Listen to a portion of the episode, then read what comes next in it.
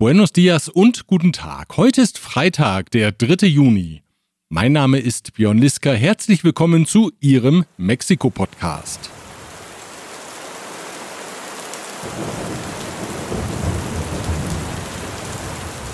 Der Regen ist endlich im Zentrum des Landes angekommen, lang herbeigesehnt und wahrlich spät in diesem Jahr. Und so ist die Luft unter anderem in Mexiko-Stadt schlagartig besser geworden.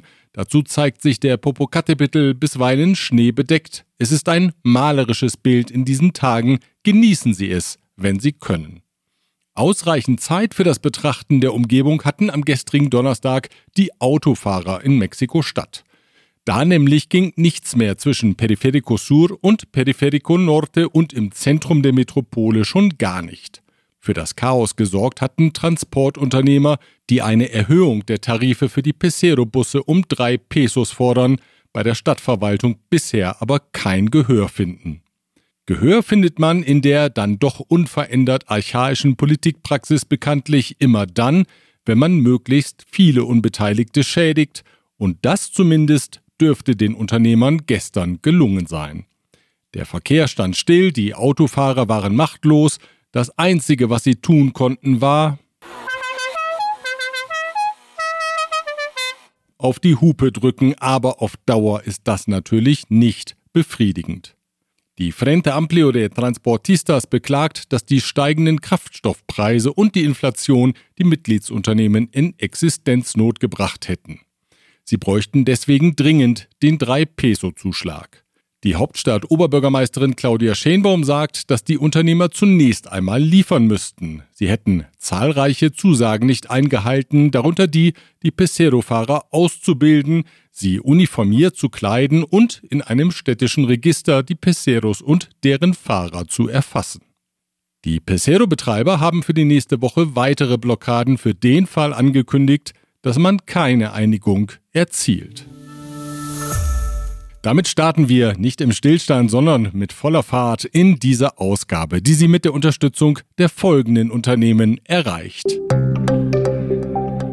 Global Mobility Partners, Ihr Spezialist für Umzüge von und nach Deutschland. Store KM, die Online-Plattform für Elektrokomponenten und Werkzeuge nach VDE-Vorschrift. Evonik ein weltweit führendes Unternehmen der Spezialchemie. Kernliebers, der globale Technologieführer für hochkomplexe Teile und Baugruppen mit den Schwerpunkten Federn und Standsteile. Chloemecom, Technologien für die Automatisierung und die Energieverteilung in der industriellen Anwendung. Wenn Sie mehr über das Angebot der Firmen erfahren möchten, dann schauen Sie doch mal nach auf deren Homepages. Die Links finden Sie bei uns auf mexikopodcast.info. Vom Regen war eben schon die Rede, zum normalen Niederschlag hinzu kamen in den vergangenen Tagen die Ausläufer des ersten Hurricanes der Saison. Das Unwettergebiet mit dem Namen Agatha traf am Montag in Oaxaca auf Land und richtete dort Schäden an. Neun Menschen kamen ums Leben, fünf werden noch vermisst. Stark getroffen wurde unter anderem der Ort Cipolite, der bei Rucksacktouristen und FKK-Freunden beliebt ist. Damit ist die Hurricane-Saison pünktlich gestartet. Sie dauert gewöhnlich bis zum November an. Noch stärker im Regen als schon in der Vorwoche stand der PRI-Vorsitzende Alejandro Moreno alias Alito. Wie jetzt bekannt wurde, sind in seiner Amtszeit als Gouverneur von Campeche zwischen 2015 und 2019 Ausgaben in Höhe von 3,8 Milliarden Pesos nicht belegt. Soll heißen, ausgegeben wurden die staatlichen Mittel, aber unklar ist wofür. Vielleicht ja für private Grundstückskäufe mag der unbeteiligte Beobachter vermuten. Ein neues Audio macht jedenfalls deutlich, dass der Politiker sich mit Grundstücken so eindeckte, dass er schon mal den Überblick verliert und seinen Berater fragen muss, welche Grundstücke er denn überhaupt so besitzt. Und auch als Hausbauer betätigte sich Alito. So deckte Reforma bereits im Sommer 2019 auf, dass der Politiker Eigentümer eines auf 46 Millionen Pesos geschätzten Anwesens in Campeche war. 7000 Quadratmeter Grundstücksfläche und 1900 Quadratmeter Wohnfläche, kaum vereinbar mit den Einkünften des Politikers. Das wusste der natürlich auch und nutzte, wie man in den Audios hören kann, offenbar Strohleute um seine wahren Eigentumsverhältnisse zu verschleiern. Alito selbst sagt, alle Vorwürfe seien falsch und nur darauf zurückzuführen, dass er seine PRI so vehement gegen die Elektrizitätsreform positioniert habe. Hinter der Veröffentlichung der Audios vermutet Alito den Präsidenten, Andrés Manuel López Obrador. Der wiederum will davon nichts wissen, so etwas tue er nicht, schon aus Überzeugung und der Moral wegen, sagte er in dieser Woche. Pues que no es cierto. Yo no me meto en eso. Nunca lo he hecho. Es un asunto de principios, de ideales, de moral. Der Besuch von Präsident López Obrador am vergangenen Wochenende im sogenannten Goldenen Dreieck in der Grenzregion zwischen den Bundesstaaten Sinaloa, Chihuahua und Durango wurde von einem Zwischenfall überschattet. Ein Bus mit Journalisten, die über den Besuch des Präsidenten berichteten, wurde von bewaffneten Männern gestoppt, offensichtlich Mitgliedern des Sinaloa-Kartells, das die Region kontrolliert, die als wichtiges Drogenanbaugebiet gilt. Rund eine halbe Stunde Fahrzeit vom Wohnhaus der Mutter des ehemaligen Kartellchefs Joaquin alias El Chapo Guzman entfernt, wollten die Männer an dem Wachposten Sinn und Ziel der Reise wissen. Anschließend ließen sie den Bus weiterfahren. Der Präsident besuchte die Region, um sich über die Fortschritte des staatlichen Aufforstungsprogramms Sembrando Vida zu informieren. Es ärgerte ihn offensichtlich, dass die Medien ausgiebig über die Straßensperre berichteten.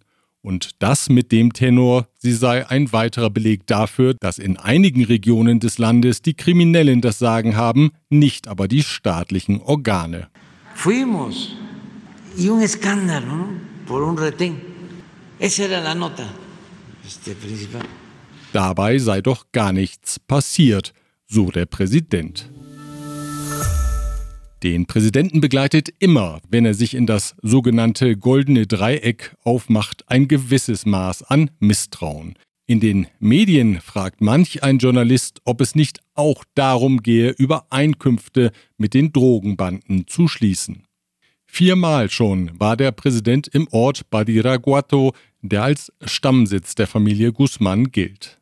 Und die Besuche dürften kaum aus wahltaktischen Überlegungen erfolgen, denn der Ort zählt nur 5000 Einwohner. Wenn das Flämmchen des Misstrauens bisher nur klein war, dann hat gestern der Parteifreund und langjährige politische Wegbegleiter des Präsidenten Porfirio Munoz Ledo kräftig Öl ins Feuer gegossen.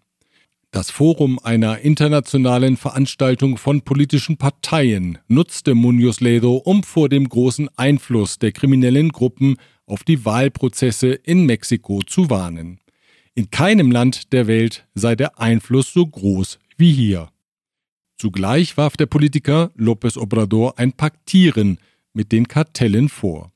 Der Präsident wolle diese Bündnisse nutzen, um über seine Amtszeit hinaus ein Machtmittel in der Hand zu haben. Dieses Kalkül werde aber nicht aufgehen. Debe entender Andrés Manuel Obrador que su contubernio o alianza con narco no es heredable. No es heredable. Es sei, so Munoz Ledo weiter, ein monströser Interessenkonflikt, wenn Regierung und Kriminelle paktieren. Es una monstruosa conflicto de intereses el que la autoridad, el crimen, se siente el mismo. Es el fin de cualquier moral pública y de cualquier gobierno legítimo. Ein schier unglaublicher Vorwurf ist das, mit dem der betagte Munoz Ledo aber nicht ganz alleine steht. Kurz zuvor nämlich hatte der PRI-Politiker Francisco Labastida in einem Radiointerview gesagt, er habe zwar keine Belege, aber es gebe doch Indizien dafür, dass López Obrador das Sinaloa-Kartell der Familie Guzmán schützt. Indicios que apuntan a dónde? Indicios que apuntan a una protección que es muy sospechosa del gobierno sobre el narcotráfico. ¿Sobre el cártel de Sinaloa en particular? Particularmente. López Obrador wies die Aussagen am heutigen Freitag kategorisch zurück. Er habe keine Vereinbarungen mit kriminellen Gruppen, so der Präsident. Wer ihn beschuldige, möge doch Beweise anbringen. Si tienen pruebas, que las presenten, que dejen de calumniar. Es este, muy lamentable, vulgar, bajo, pero tampoco crean que este, me preocupa mucho. Bei Munoz Ledo und Labastida spiele wohl die Nostalgie eine Rolle und das Alter, so der Präsident weiter. Es eh, un juicio sin fundamento, temerario, y yo creo que es un asunto de nostalgia y con todo respeto, pues de la edad. Und da wir schon beim Chapo Guzman sind, der ist nicht zufrieden mit seinen Haftbedingungen. Der ehemalige Kartellboss verbüßt eine lebenslange Haftstrafe in einem Gefängnis in Denver in den USA. In einem bereits im vergangenen September handschriftlich verfassten Beschwerdeschreiben an die zuständige Behörde im Bundesstaat Colorado, das jetzt veröffentlicht wurde, klagt Guzman über eine ungerechte und grausame Behandlung. Besonders die verschärfte Isolationshaft setze ihm zu, schrieb er, ich leide sehr. Unter anderem unter Kopfschmerzen, Gedächtnisverlust, Krämpfen und Depression. An die frische Luft dürfe er nur an drei Stunden pro Woche, das Telefonieren mit Familienmitgliedern sei auf 15 Minuten im Monat beschränkt und Briefe, die er schreibe, erreichten erst nach zehn Monaten die Empfänger. Von den USA nach Mexiko ausgeliefert wurde der ehemalige Gouverneur von Chihuahua, Cesar Duarte. Er kam auf richterlichen Beschluss hin umgehend in Untersuchungshaft in Chihuahua. Der Pri-Politiker war von 2010 bis 2016 Gouverneur des Bundesstaates und kurz nach seinem Amtsende untergetaucht, weil gegen ihn ermittelt wurde. Duarte wird vorgeworfen, zwischen 2011 und 2014 öffentliche Gelder veruntreut zu haben. Zudem wird er der Überschuldung des Bundesstaates bezichtigt. In seiner Amtszeit sollen die Außenstände um 48 Milliarden Pesos gestiegen sein. Diese Ausgabe erreicht sie auch mit der Unterstützung der folgenden Unternehmen. Rödel und Partner Ihre maßgeschneiderte Wirtschaftskanzlei. ICUNet Group. Wir beraten, trainieren und begleiten Ihr Unternehmen und Ihre Assignees interkulturell weltweit. German Center Mexiko. Büros, Beratung und Netzwerke unter einem Dach. Ascens Blue. Ihr deutschsprachiger Personalrecruiter in Mexiko. Von wo besser Isiera, ihre Anwaltskanzlei mit einem spezialisierten German Desk. Die Zwigröll-Gruppe ist auf die Herstellung von Maschinen für die Werkstoffprüfung spezialisiert. In Mexiko ist das Unternehmen mit einer Niederlassung im German Center in der Hauptstadt vertreten. Ich habe beim Geschäftsführer Erwin Leitz angerufen und mit ihm über das Unternehmen und die Vorteile des German Center gesprochen. Herr Leitz, Sie vertreiben Maschinen zur Material- und Werkstoffprüfung. In welchen Branchen gibt es denn hierfür in Mexiko die stärkste Nachfrage? Die stärkste Nachfrage ist definitiv in der Automobilindustrie. Wir haben das gesehen, dass in den letzten Jahren die Automobilindustrie ist sehr äh, gewachsen in, in, in Mexiko äh, mit neuen äh, Fabrikanten wie Audi und BMW und dann natürlich die ganzen Zulieferanten, die dazugehören. Nicht? Aber auch wichtig für uns ist die Metallindustrie, Stahlindustrie und Plastikindustrie.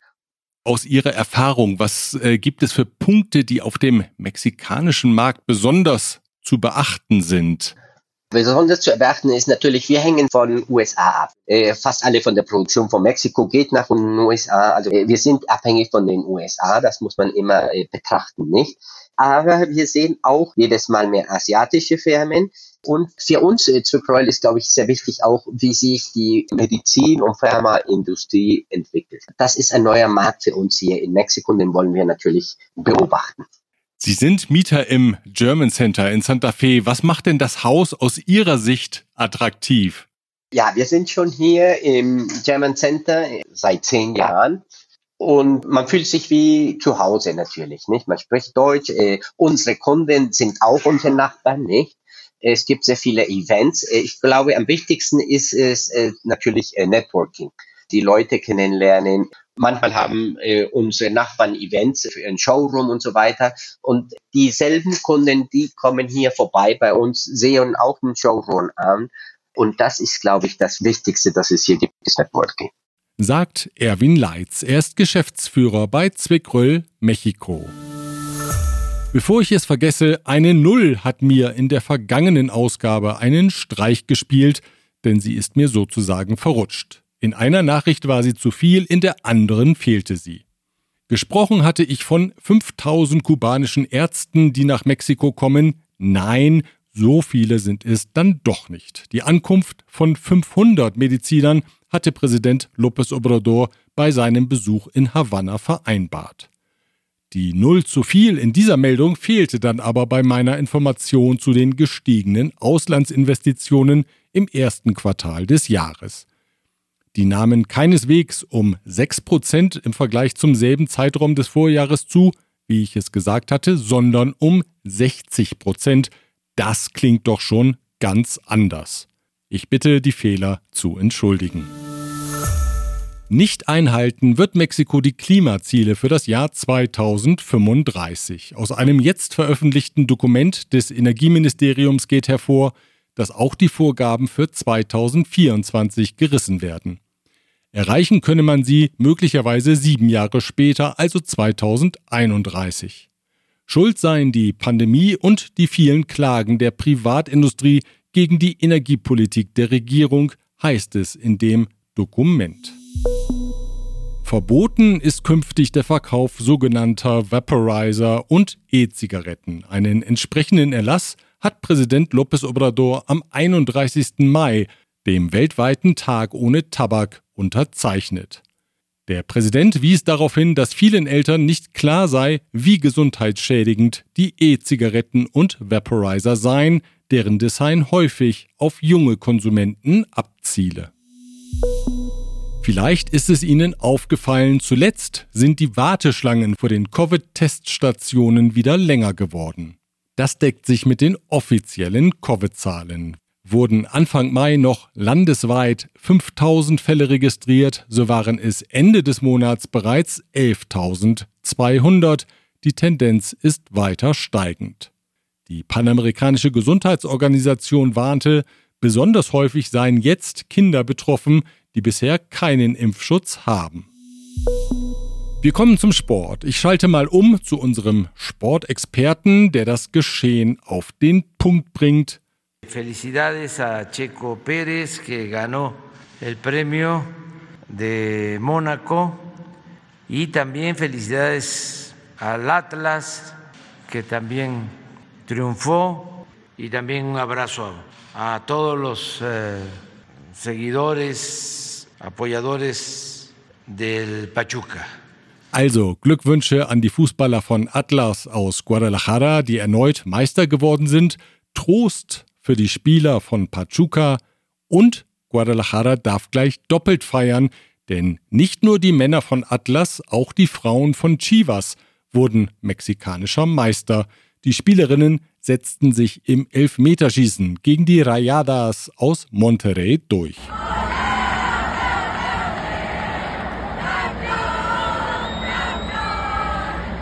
Der Formel-1-Pilot Checo Perez, der in unserer vergangenen Ausgabe noch unter der Stallorder litt und Max Verstappen vorbeiziehen lassen musste, kam im Regenrennen von Monaco am vergangenen Sonntag auf den ersten Platz.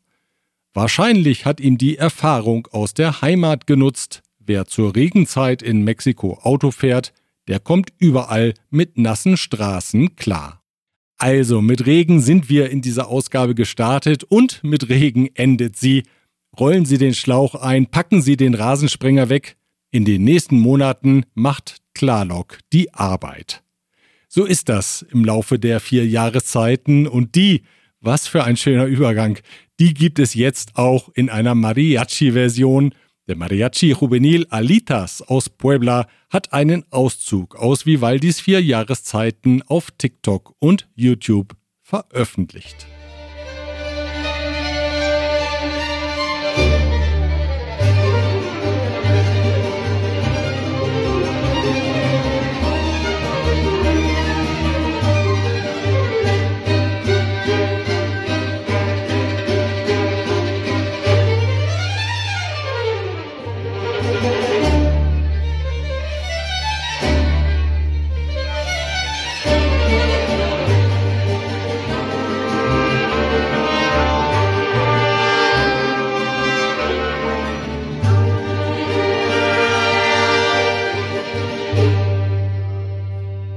Kommen Sie gut und beschwingt ins Wochenende. Wir hören uns wieder am nächsten Freitag, wenn Sie mögen. Bis dahin.